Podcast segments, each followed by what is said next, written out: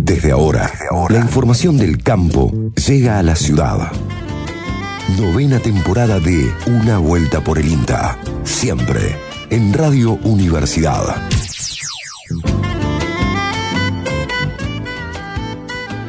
Bienvenidos, bienvenidas a otra edición de Una Vuelta por el INTA aquí en Radio Universidad, hoy domingo 27 de noviembre haciendo eh, este programa que se encarga de traer, de acercar a la comunidad en general algunas cuestiones relativas al Instituto Nacional de Tecnología Agropecuaria. Buenos días Fabio, buenos días Mauro, ¿cómo están? Buenos días Lucas, buenos días Mauro, ¿cómo andan? Muy bien, aquí estamos en esta vuelta por el INTA Mundial, era habíamos dicho. Eh, bien, todo bien. ¿Bien? Sí, todo bien. ¿Cómo han, ¿Cómo han vivido el arranque del Mundial? Bien, bien, bien, bastante, viendo bastantes partidos. Sí, eh, sí bastante ¿Metiste cuatro en un día? ¿Pudiste llegar a hacer eso? Metí, metí cuatro partidos en un día. Metí cuatro partidos en un día. en reiteradas ocasiones. Qué hermosura cuando podés dividir el día así, cada cuatro años, una vez. Yo todavía no he podido hacer eso. ¿eh? De casualidad he completado uno, pero ahí chisporroteando los otros y esperando el fin de semana para también poder tener un poco más de tiempo y ver y ver el mundial. ¿Cuál fue el último mundial que vivieron así? Yo a los 14, 18, en la adolescencia metí 30 días de estar conectado al tele en donde me preguntaban si estaba bien y comía y miraba fútbol, pero hace muchos años que no puedo hacer algo así. Eh, me gusta compartir esta mesa con fanáticos del fútbol. porque no? Yo soy capaz de perderme un partido de Argentina, así, claro. Eh, a nivel de me gusta ver. Sí. Pero si estoy en algo muy entretenido, ocupado, no dejo de hacerlo.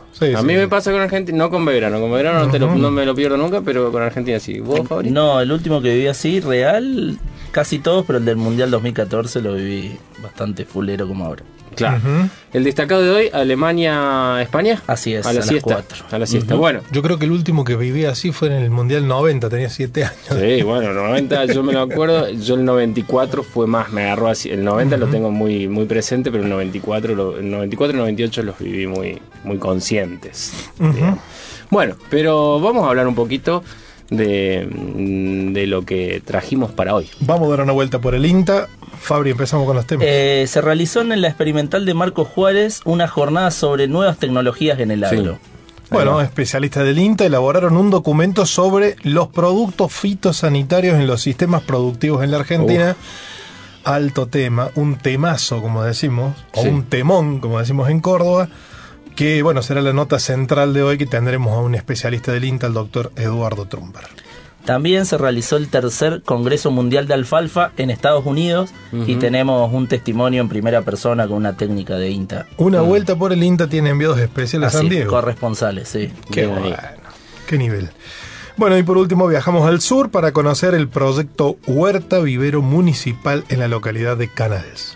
Así es, bueno, de todo, eh, un tema complejo el que vamos a abordar en el programa de hoy, que es el uso de fitosanitarios. Este, un tema que preocupa y que ocupa mucho a la sociedad en general, así que quédense allí porque vamos a charlar con un biólogo, con un especialista del INTA Manfredi acerca de este documento que sacó el INTA, que pone sobre la mesa algunas cuestiones para, para pensar, para charlar.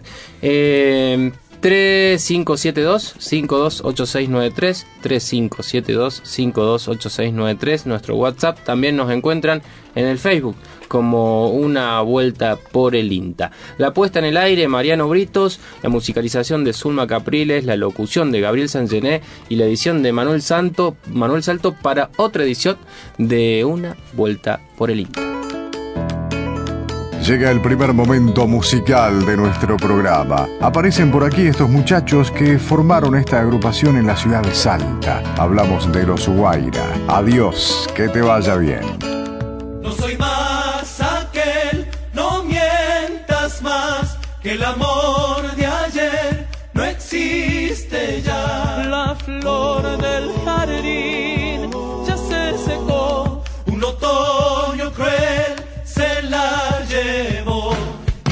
que vivimos ayer tan solo recuerdo es, ya nunca quiero volver a revivirlo. No quiero saber, no me amarás, me conformo yo con olvidar. Y ya que el amor se apagó del fuego de la pasión, es poco lo que quedó,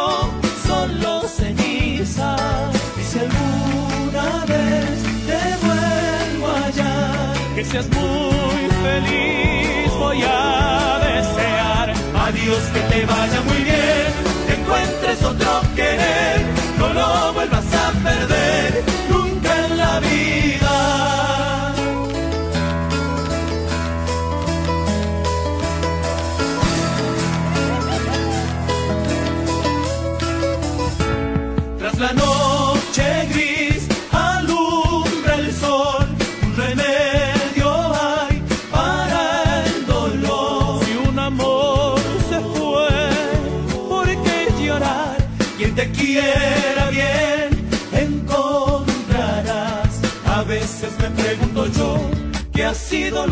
falló?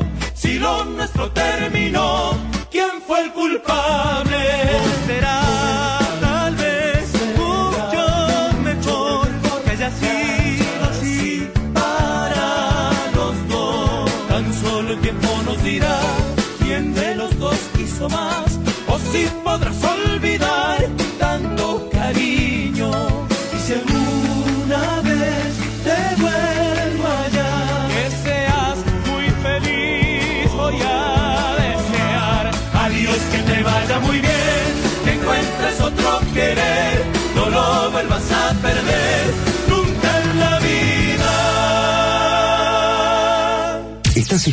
Una Vuelta por el INTA 2022.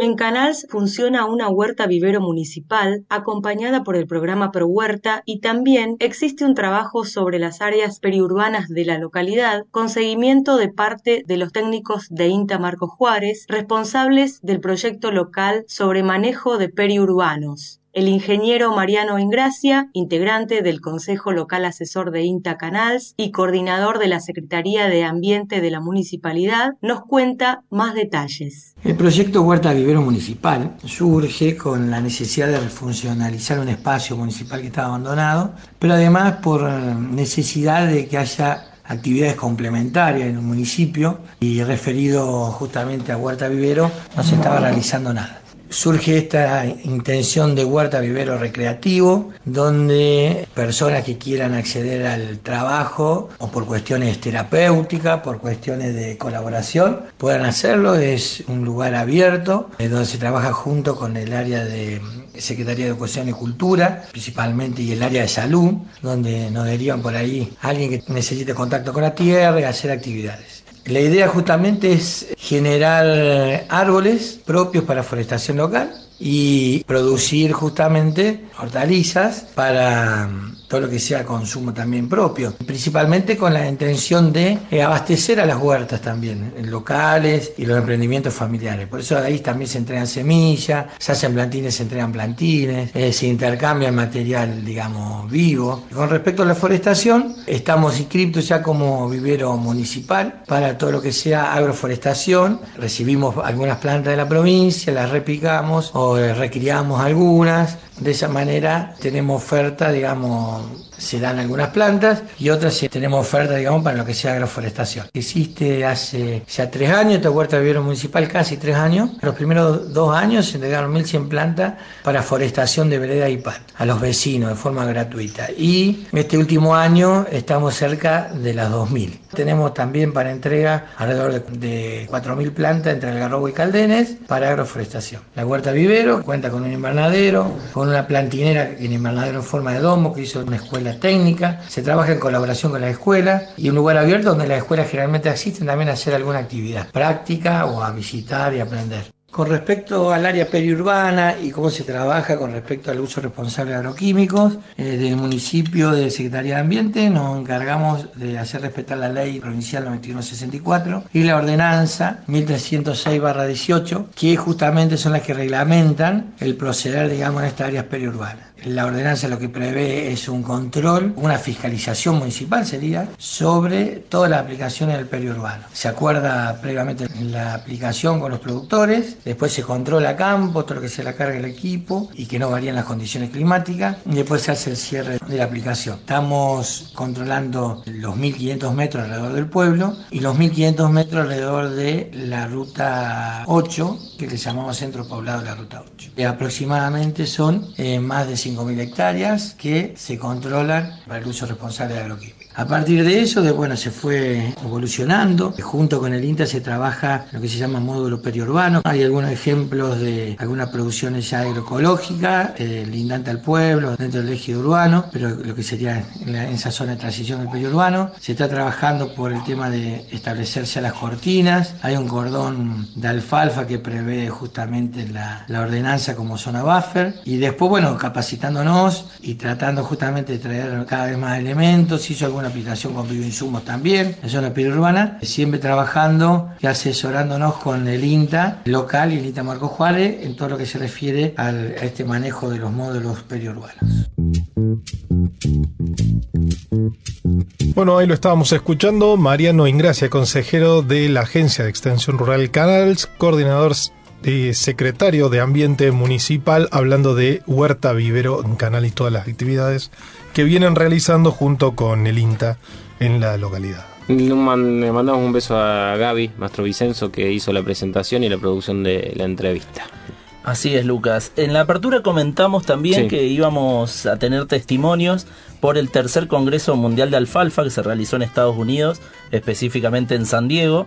Y tenemos palabras o testimonios de Valeria Arolfo, que es especialista de INTA Manfredi, y que viajó con una comitiva de INTA a representar a la, institución eh, en este tercer Congreso Mundial de Alfalfa. La escuchamos. Participamos del tercer Congreso Mundial de Alfalfa que se llevó a cabo en San Diego, California, del 14 al 17 de noviembre.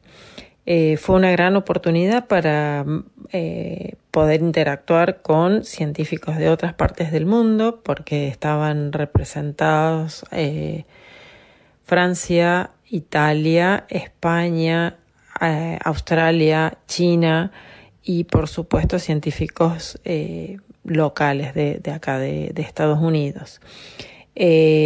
los temas que se abordaron en las conferencias eh, fueron bastante diversos, eh, como por ejemplo de, lo que es eh, la relación con del cultivo de alfalfa con el cambio climático, la calidad y la utilización del forraje, genética, biotecnología, genómica, también fertilidad de suelos, el uso del agua, eh, lo que es la comercialización y los mercados de heno, tanto local como internacional, mejoramiento genético.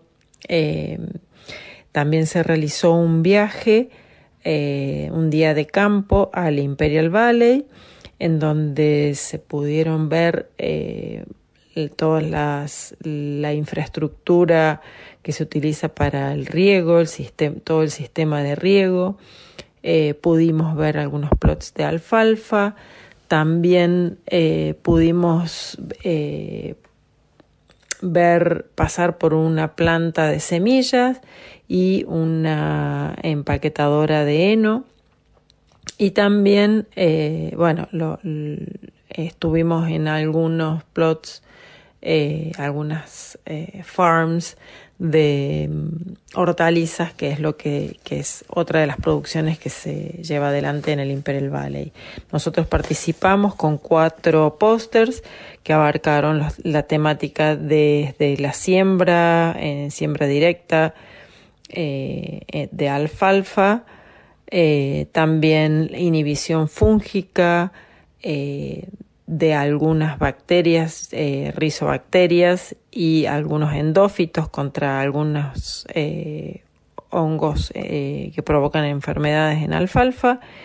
Y también otro póster que estaba muy relacionado con lo que es cambio climático, como son las estrategias de mitigación de emisiones de óxido nitroso en suelos de usando alfalfa tanto en pastoreo como en feedlot. Así la escuchábamos a Valeria Arolfo hablando sobre este tercer congreso de mundial de alfalfa en San Diego y contando un poco el derrotero, diría un amigo, el recorrido, lo que hicieron allí junto a otras personas de Inta Freddy, Fabri. Así es, viajó eh, Daniel Basigalú, Ariel Odorisi, eh, Vale Arolfo, como bien dijimos, y Carolina Álvarez. Bien. Así es, el Congreso Mundial de Alfalfa fue, tuvo sede en Argentina hace algunos años atrás y justamente este equipo fue eh, quien se cargó al hombro la coordinación específicamente del 11 al 14 de noviembre de 2018 en la ciudad de Córdoba eh, se hizo el, segundo congreso, luego estuvo parado algunos años por la pandemia y la organización y ahora se hizo en Estados Unidos con representantes de INTA, específicamente eh, del INTA Manfredi. Ahí va. Bueno, vamos a ir eh, a escuchar un poquito de música aquí en este domingo finales de noviembre con el Mundial en marcha con, con este programa del día de hoy, en donde en el próximo bloque vamos a hablar eh, con un especialista de INTA Manfredi sobre eh, un documento que sacó el INTA sobre el uso de productos fitosanitarios. Eh, música y ya volvemos.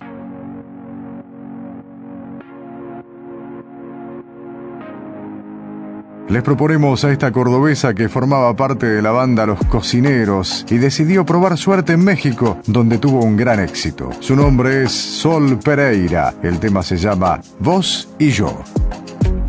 Hoy pasamos la frontera, la vos pone primera, y aquí no llega cualquiera, a menos que si lo quiera y vos, que siempre miras de afuera, no te va a cualquier manera, aunque nadie te es lo que más me gusta de vos.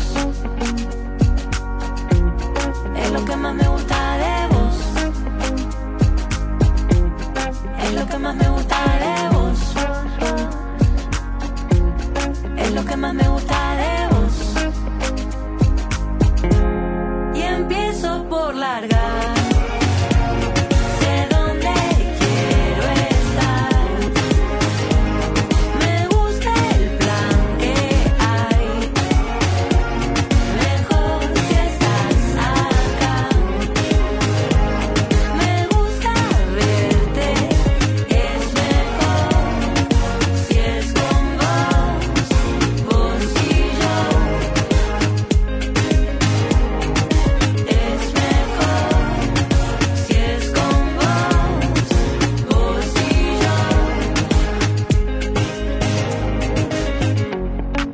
Que no espera. Sale el sol y nos libera. Hay montañas y mar cerca. Ya se siente brisa fresca y en tu mirada el horizonte crece tan libre como en el monte. Es lo que más me gusta de vos. Es lo que más me gusta de vos. Más me gusta de vos, vos, vos. Y empiezo por largar.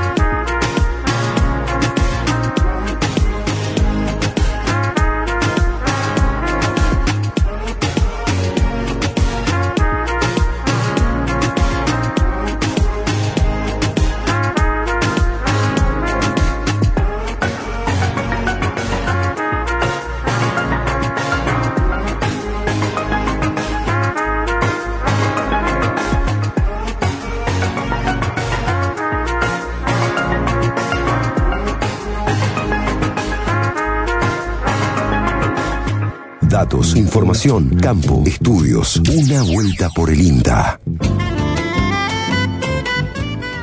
Comenzamos este tercer bloque con la nota central de este programa.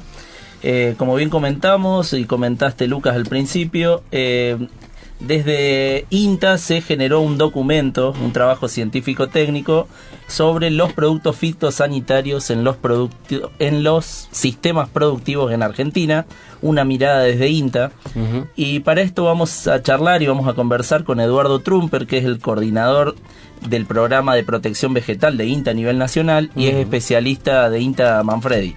Hola Eduardo, buenos días. Hola Fabricio, muy buenos días y muy, buenos días también a, la audiencia del programa. Gracias Eduardo. Metiéndonos directamente en lo que es este, este trabajo que es el que se generó desde INTA, eh, que tuvo gran relevancia, ¿por qué se elaboró este documento y cuál es la relevancia de esto? Bueno, este documento fue elaborado por una mesa es eh, como decir una comisión que fue creada por el Consejo Directivo Nacional del INTA para el tratamiento eh, integral de la problemática, de la temática general, digamos, de los productos fitosanitarios.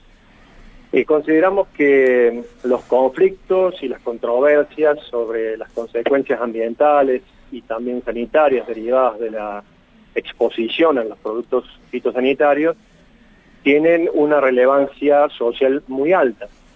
Eh, desde el INTA se ha demostrado un compromiso fuerte con esa problemática sobre la base de la construcción de conocimiento y también de una lectura eh, amplia de la realidad eh, social y productiva y también ambiental.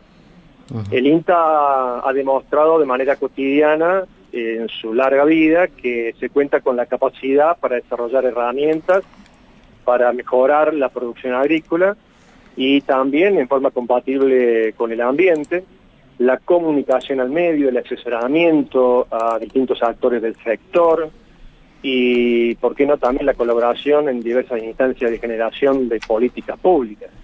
El documento que hemos redactado, un conjunto de 15 colegas de distintas extracciones, diferentes regiones del país, se podría decir que transita la complejidad y la, las diversas aristas de esta problemática compleja y pone sobre la mesa todo el contenido técnico y conocimiento, los antecedentes y también eh, información disponible para respaldar la toma de decisiones.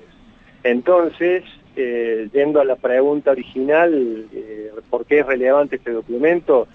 Yo lo diría muy sintéticamente en este sentido, porque la institución maduró el tema, se dio el tiempo necesario para eh, reflexionar sobre la complejidad de esta problemática eh, y, de vuelta resolvió esa complejidad y considero que aportar esa reflexión al medio eh, puede contribuir a gestionar un tema tan delicado.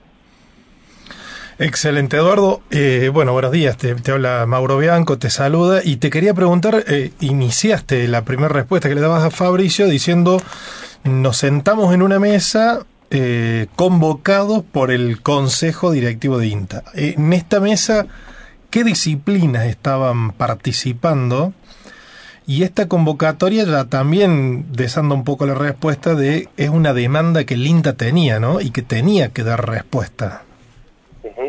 Sí, ¿qué tal Mauro? Buen día. Eh, sí, es como lo decís, eh, en cierta forma se podría considerar que había una demanda, tal vez no una demanda explícita, eh, sino más bien la propia densidad de la discusión imponía que el INTA tuviera que aportar su mirada al respecto.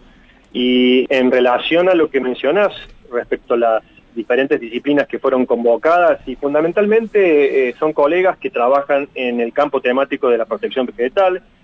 Hay especialistas en manejo de malezas, hay quienes hemos trabajado en manejo de artrópodos plaga, hay otra gente que también tiene experiencia en eh, manejo de enfermedades, eh, después algunas especialidades hacen más foco en el impacto ambiental eh, de los productos fitosanitarios. Entonces eh, se incluye experticia en lo que respecta al análisis de los residuos en matrices ambientales como el suelo, el agua, el aire.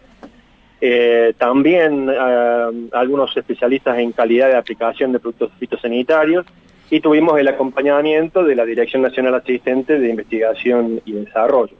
Así que, digamos, es un abanico de disciplinas y justamente dándole un poco como eh, la legitimidad eh, de, de lo que es el mandato que recibió la mesa en cuanto a un tratamiento integral de la problemática, justamente tuvimos distintas disciplinas sentadas a la mesa. Eduardo, ¿qué tal? Lucas te saluda. Eh, a, la, a la hora de... eh, primero quería hacer una reflexión acerca de este posicionamiento, ¿no? Esto, de, de- de la demanda, me parece que es una demanda histórica. Pero ¿por qué se da este posicionamiento en este contexto? Y si entre ustedes, eh, a la hora de elaborar, hubo mucha tensión, ¿no? En el sentido de eh, qué postura tomar. Eh, no sé si esto me lo podés contestar también con- contándonos un poco a grandes rasgos qué es lo que, que, que dice ese, ese documento, ¿no? Bueno, en, en primer lugar, eh, evidentemente que hay diferentes miradas, Claro. incluso dentro de la misma institución, eh, en cuanto a este tema, y creo que ahí justamente radica una de las principales fortalezas, y hasta yo me atrevo a decir personalmente, eh, es un hito, digamos, el hecho de que diferentes miradas hayan tenido la oportunidad de expresarse en un mismo ámbito de discusión. Eh, creo que ese es el camino que se debe seguir con todos los temas que son complejos, que son eh, controversiales. Se necesita resolverlos eh, en una discusión madura. Y es cierto, el proceso fue extenso, llevó discusión, llevó marchas y contramarchas, Requirió análisis eh, de los encuadres para tener en cuenta cómo tratar eh, la problemática, pero creo que es muy valioso que nos hayamos dado ese tiempo para poder llegar a lo que podríamos considerar, por lo menos actualmente, la mejor versión que la institución era capaz de aportar como una síntesis de distintas miradas.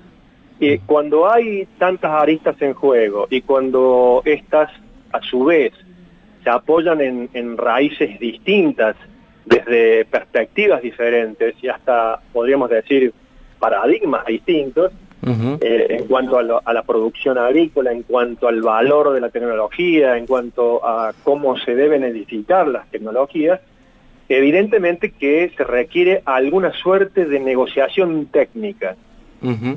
Digo esto previo a lo que puede resultar posteriormente una negociación de carácter más bien político. Pero eh, incluso a veces hay a- aspectos técnicos que no pueden resolverse en un 2 más 2. No se pueden resolver sencillamente porque existe tal o cual experimento que me dice tal o cual eh, cosa, que me da tal o cual resultado, sino que a veces la complejidad propia de los de problemas que tenemos entre manos eh, deja lugar para los matices. Y cuando hay muchos matices es necesario resolverlos con una discusión eh, madura. Y, en cuanto al contenido que tiene el documento, bueno, fue realmente amplio, eh, revisa todo un abanico de temas vinculados a los productos fitosanitarios, comenzando con la definición técnica de lo que son, la inserción en los sistemas productivos, aspectos normativos, es decir, todo lo que se relaciona con la regulación de su uso, los impactos, las externalidades negativas que pueden ocurrir como consecuencia de abusos o también de los desvíos de uso eh, que están fuera de pauta técnica. Y esto incluye potenciales impactos sobre la salud, efectos ambientales adversos, incluso hasta efectos negativos para la propia producción, porque hay veces que eh, puede surgir, por ejemplo, resistencia de plagas por un uso continuado de un mismo producto fitosanitario a lo largo del tiempo, o la presencia de residuos que interfieren en rotaciones de cultivo. Después otros componentes del documento refiere a los conflictos eh, que se asocian al uso de productos fitosanitarios, los factores que influyen, eh, involucrando distintos aspectos. Eh, también el documento aborda y le da bastante espacio a mm, presentar eh, la gran variedad de trabajos que el INTA ha desarrollado en términos de investigación, en términos de desarrollo, transferencia, extensión, en muchas, en muchas temáticas distintas, como por ejemplo la contribución a formular pautas para alimentar las buenas prácticas agrícolas, la tecnología de aplicación, hasta la generación de opciones de manejo que apuntan a reducir o a reemplazar incluso los productos fitosanitarios de síntesis especialmente.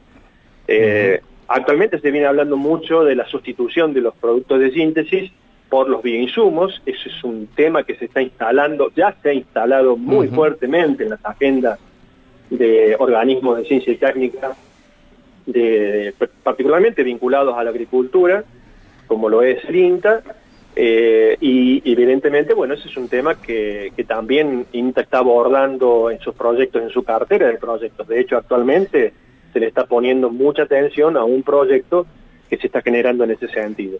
Pero no, no se trata solamente de sustituir los productos de síntesis por otros nuevos insumos con base en naturaleza, sino también en generar más tecnología de procesos, contribuyendo a lo que se puede dar en llamar lo que es diseño de agroecosistemas eh, refractarios a las plagas, es decir, aquellos que no favorecen la instalación de las plagas. Entonces, digamos, sintetizando, eh, el documento no está aportando información nueva en el sentido de lo que hace normalmente un artículo científico, sino que la novedad del documento reside en el análisis integral conjunto, podríamos decir, de los distintos aspectos en un mismo documento. Estamos conversando con Eduardo Tramper. Eh, Eduardo es biólogo, doctor en ciencias biológicas y coordinador del programa de protección vegetal del INTA a nivel nacional y especialista del INTA Manfredi acerca de un documento que sacó INTA sobre el uso de los productos fitosanitarios en los sistemas productivos en Argentina. Argentina, eh, eh, retomando un poquito y ya dándole la palabra a Fabri que te quiere preguntar algo, este tema es eh, muy importante porque Argentina además culturalmente, digamos, usa muchos agroquímicos, Eduardo, ¿no? Sí, a nivel en, comparación a nivel mundial, ¿no? los, los, sistemas productivos, sobre todo de la región centro, ¿no? Sí, sí, digamos en la región pampeana podríamos decir, este, de cultivo extensivo se usa una cantidad importante de productos fitosanitarios, hay que decir que en muchos casos no se puede evitar ese uso a menos que se incurra en pérdidas importantes de rendimiento. Hay que aclarar, digamos, el aporte que tiene en ese sentido el producto fitosanitario, eh, pero es cierto que estamos en niveles, eh, en términos relativos, se podría decir elevados, aunque la curva de uso de estos eh, ha ido estabilizándose en los últimos años. Eso puede tener diferentes explicaciones ya eh, que implicaría entrar en detalles más técnicos, eh, pero uno de esos aspectos tiene que ver con el, digamos, el recambio en el tipo de insecticidas o de fungicidas o de herbicidas que se utilizan, que en muchos casos eh, implican con nuevas moléculas el uso de menor cantidad de, volumen. Entonces, eh, digamos, no, podemos evaluar el ritmo de uso, la frecuencia de uso de los productos fitosanitarios simplemente por el volumen que se aplica por hectárea. Entiendo. Hay otros aspectos a tener en cuenta.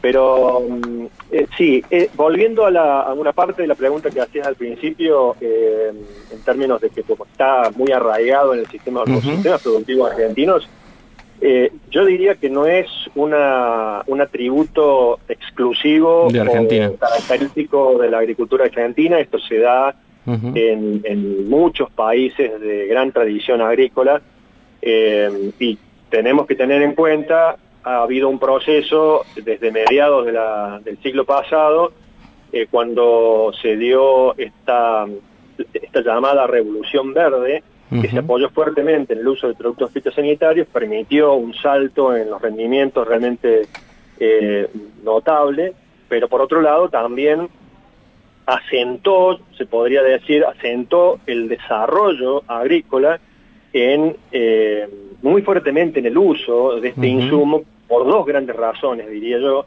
Por un lado, por la eh, simplicidad de uso, simplifica evidentemente las prácticas, eh, lo cual también tiene sus consecuencias negativas desde un punto de vista, y por otro lado, eh, por la efectividad que las mismas tienen. Entonces, eso llevó a encajar los procesos productivos en el uso de esta herramienta de, uso, digamos, valga la redundancia, sencillo y eficaz, en desmedro del desarrollo de estrategias más basadas en el manejo de los hábitats como para potenciar los mecanismos naturales de limitación de las plagas. Eduardo. Ah. ahora que, el mundo se está eh, eh, preguntando y se está interpelando, digamos, en este sentido, eh, en, cuanto a cambiar el modo de producir y reducir el, el, uso de productos fitosanitarios, en general en las agendas va cobrando mayor y mayor importancia líneas de trabajo que apuntan a generar estrategias alternativas para el manejo de las plagas. Clarísimo. Eduardo, ¿y cómo contribuye el INTA a resolver esta conflictividad que gira en torno a los productos fitosanitarios? Mira, básicamente es aportando información, eh, es un abanico de aportes. Yo diría que en el extremo más sencillo se podría eh, considerar el aporte de datos, de información, y luego eh, podemos poner el foco en la construcción de conocimiento. La construcción de conocimiento es la base para el desarrollo de tecnología. Y ese conocimiento, bueno, tiene diferentes, o responde a diferentes betas. Y es así que tenemos un abanico muy amplio de desarrollo tecnológico que eh, no, no se concentra exclusivamente en el uso de productos fitosanitarios. Por el contrario, busca tener alternativas en lo que desde hace ya varias décadas se dan llamar eh, las estrategias de manejo integrado de plagas, donde tratamos de poner en juego no solamente el control químico con uso de eh, plaguicidas de síntesis, sino también tecnología de procesos, dentro de lo cual está el manejo cultural, el uso de resistencia varietal, Digamos, INTA tiene también mucho trabajo hecho en cuanto a la obtención de variedades de cultivos eh, tolerantes o resistentes.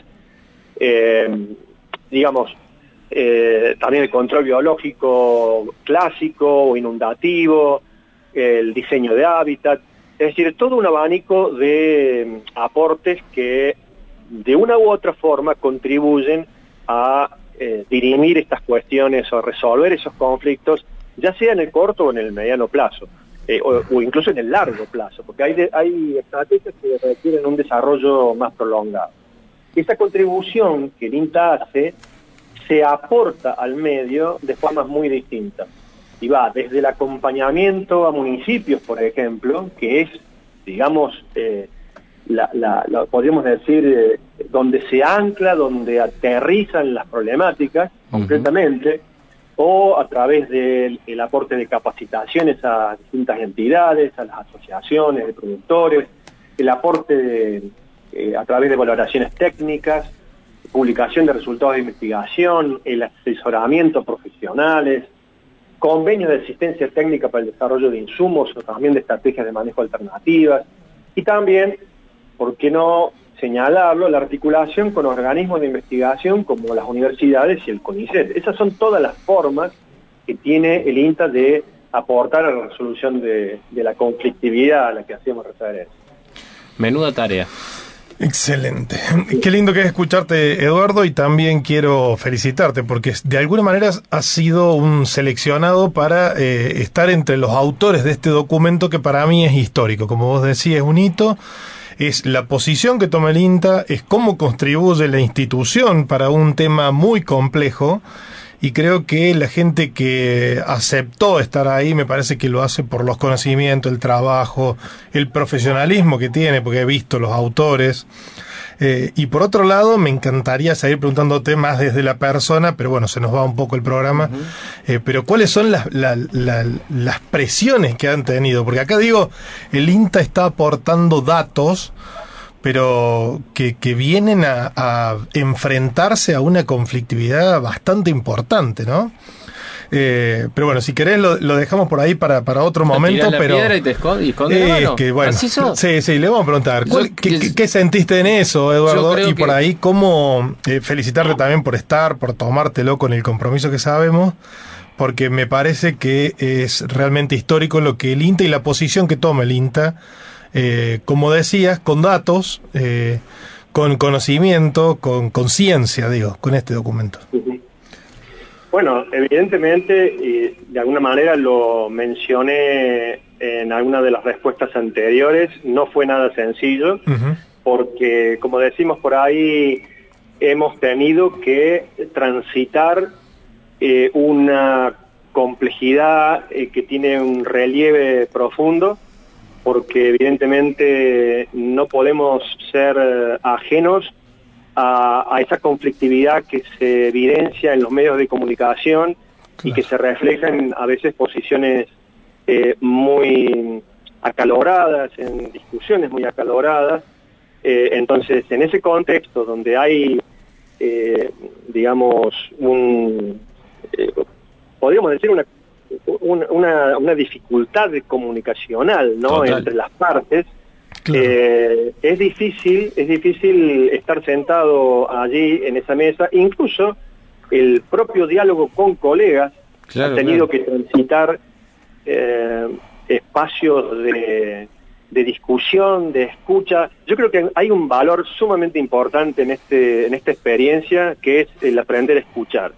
Y eso es el insumo sustancial en lo que siempre digo ha sido central como experiencia esto ya como un proceso interno de la, propia institución, digo, el diálogo necesario para poder eh, desembocar en un, en un documento que eh, no toma un sendero, eh, digamos, maniqueo o caricaturizado, sino que busca tener en cuenta esas diferentes aristas, las complejidades que eso tiene, por supuesto, sin eh, perjuicio de las discusiones que eso fue necesario atravesar. Porque, como digo, si se tratara de un tema sencillo, donde podemos, o al cual podemos responder eh, con una simple, un simple resultado de un ensayo, no tendríamos esa discusión. Pero lo que ocurre es que hay muchas aristas distintas, hay muchos planos de análisis y también, ¿por qué no decirlo? Hay intereses y posiciones en juego.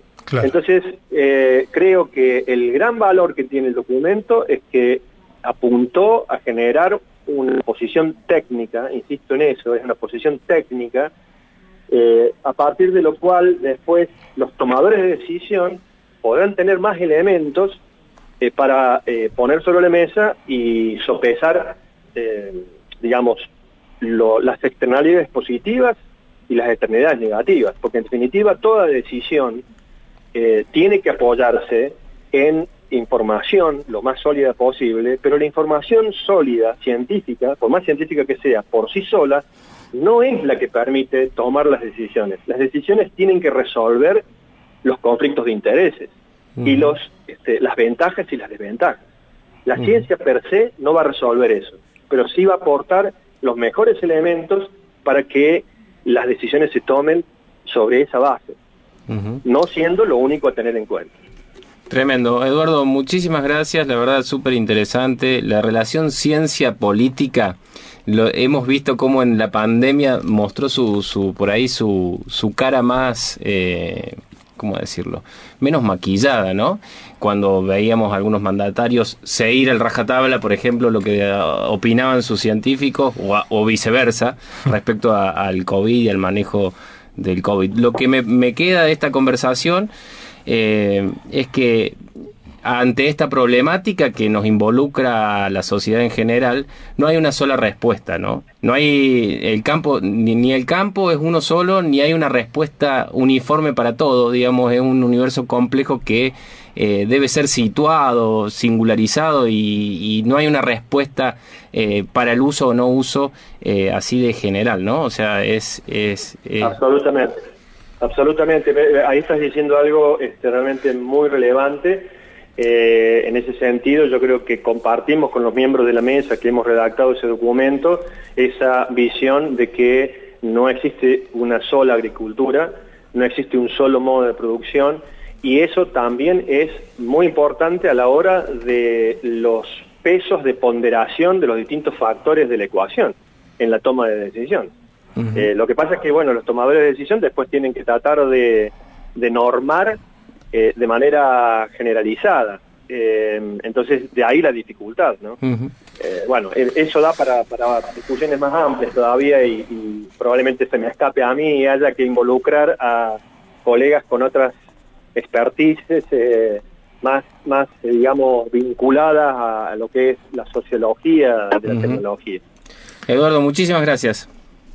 No, gracias a ustedes por este espacio y por permitirnos, a través de mi persona, dar a conocer un poco más acerca de este documento. Bueno, muchas gracias. Ahí estaba Eduardo Trumper, biólogo, doctor en ciencias biológicas del INTA Manfredi, hablando sobre el documento que habla los productos fitosanitarios en los sistemas productivos en la Argentina, una mirada desde el INTA que lo pueden encontrar justamente o en la página web del INTA o en eh, INTA Informa, intainforma.inta.gov.ar. Escuchamos un poquito de música después de, tremenda cabeza puesta en este tema tan complejo para relajarnos en este domingo aquí en una vuelta por el INTA.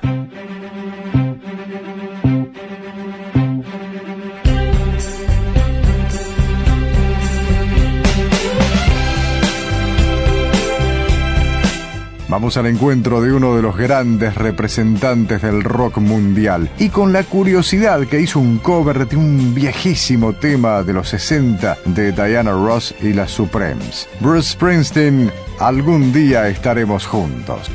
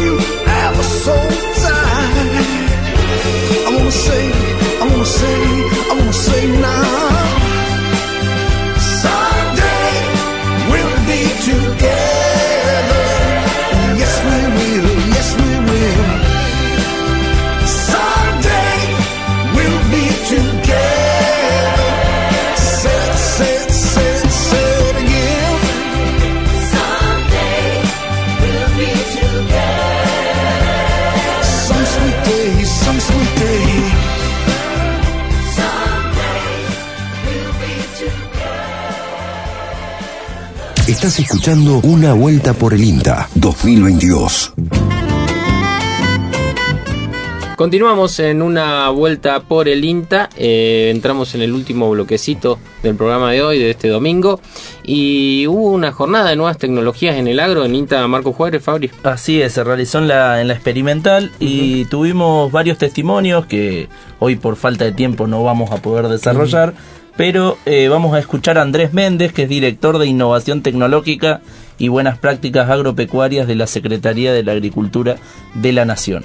Bueno, Argentina siempre ha sido un usuario de tecnologías, te digo del año 98, que es cuando yo empecé eh, con una pasantía en el INTA justamente, después hasta el año 99 que ingresé, pero de ahí ya se empezaron a usar tecnologías para el sector agropecuario, de las cuales fueron avanzando siempre, eh, siempre en algunas herramientas exponencialmente, en otras directamente proporcional al tiempo, y, eso fue causando una, gran diferencia con otros países que no la implementaban, en, sobre todo en el momento ese, en lo que es eficiencia de trabajo, donde eficiencia fue mucho más eficiente Argentina y el conocimiento que iba teniendo de las tecnologías. ¿no?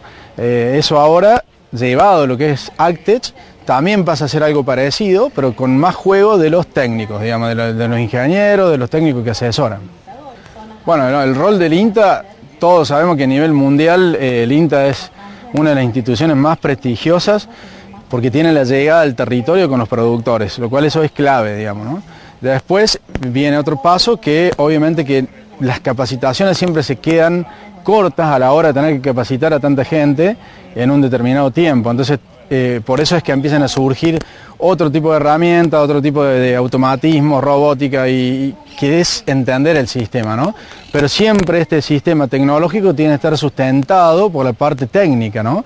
Y la parte técnica hoy el que lo hace es el INTA, básicamente. Eh, después, de, a raíz de todo esto, Córdoba siempre ha sido una provincia de muy de usar mucho la tecnología, sobre todo teniendo INTA Manfred, INTA Marco Juárez, eh, como difusores de las tecnologías, siempre ha sido pioneros, digamos, en la utilización de la maquinaria, aparte por el esquema que tiene, los productores, los contratistas y, y los campos que tenemos en Córdoba, realmente hicieron que eh, sea el, uno de los que más aplique tecnologías, digamos, ¿no? Y a nivel país, eh, comparándolo a nivel global, ¿qué, ¿qué utilización se le da? ¿El productor lo utiliza mucho esta maquinaria? Bueno, ahí tenemos que hacer una diferenciación lo que es a nivel país, nivel mundial y, de provincias, digamos, ¿no?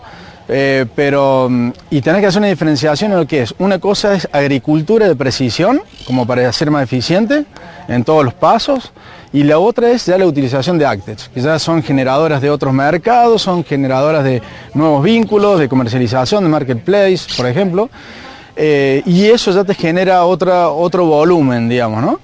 Eh, ese volumen que se empieza a lograr hay que ser como bastante ingenioso para empezar a lograr distintos productos.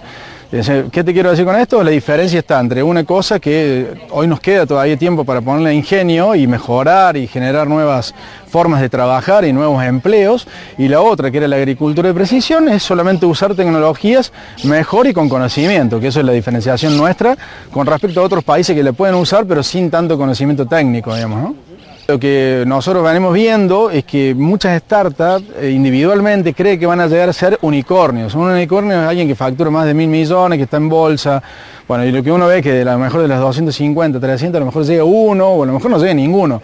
Pero sí con esto, van a, con estos desarrollos individuales y juntándolos en productos, podemos lograr productos que tengan un valor agregado y que sí te permitan vivir bien de tu trabajo y que sean ingeniosos y que se exporte tecnología con el grano. Nosotros buscamos que en el producto primario también se exporte tecnología, porque acá en esta, tecnología eh, hace un pocos días dijeron que, que, estaba facturando el país 2 mil millones de dólares, que el año que viene van a ser 10 mil millones de dólares. Imagínate ese crecimiento, en cinco años probablemente supera los granos en exportación de tecnología. Esto, desde el punto de vista eh, de un grupo que estamos trabajando en este tema, es exportar ese producto de producción primaria con la tecnología que va a llevar eh, un mejor producto. Ahí estaba Andrés Aníbal Méndez, ingeniero agrónomo y director de Innovación Tecnológica y Buenas Prácticas Agropecuarias de la Secretaría de Agricultura de la Nación, hablando justamente de las Actech, de la agricultura de precisión, de las nuevas tecnologías, de la exportación de tecnología argentina en, en los productos primarios. De los unicornios, de las startups, qué mundo, ¿no? Sí, qué, mundo nos- qué mundo se nos viene. Eh, 8 mil millones, 8 mil millones en noviembre de este año. eh, son eh, la, la- la población estimada por la, por la ONU y eh, teníamos un, eh, un millón trescientos millones de toneladas anuales de, de- un tercio de lo que se produce a nivel Sí. mundial se desperdicia lo leía justamente en a raíz de la nota de, que le hicimos a Eduardo Trumper Ujú. eh, 8 mil millones de personas y mm, un millón trescientos eh, millones de toneladas anuales eh, es un tercio de lo producido al año eh, cada año se desperdicia en la agricultura digamos Eh, eh, eh, ante esto la necesidad de producir mejor Tal y de desperdiciar menos y ser eh, sustentables amigables con el con el medio ambiente Bueno, excelente el programa de hoy. Nos queda ahí una nota pendiente sobre este tema. Charlaron, bueno, Fabricio junto a Lucas estuvieron en Marco Juárez eh, en la jornada de nuevas tecnologías en el agro. Eh, bueno, lo dejamos para el próximo domingo. ¿Queda algo con Gaby Talarico? Gaby Talarico, con Seba Muñoz también, hablando un- de, de un proyecto local sobre esto, sobre nuevas tecnologías. Así que queda, queda material. Bueno, esto ha sido todo. Estuvimos trabajando para que este programa se haga posible. Eh, nuestro compañero Jorge Alegre, eh, también Andrés del Pino, Gaby Mastrovicenzo, eh, Lucas Cuevas, Fabricio Taparelo, eh, Mauro Bianco y quien les habla, Lucas Viale. ¿Algo más? Y si quieren comunicarse con nosotros, al Facebook, una vuelta por el INTA, o por WhatsApp al 3572-528693. Bueno, nos vemos el próximo domingo. Aquí nosotros nos encontramos en una vuelta por el INTA en la AM580 Radio Universidad. Hasta entonces. Hasta aquí, una vuelta por el INTA. Por Universidad, tu propia voz.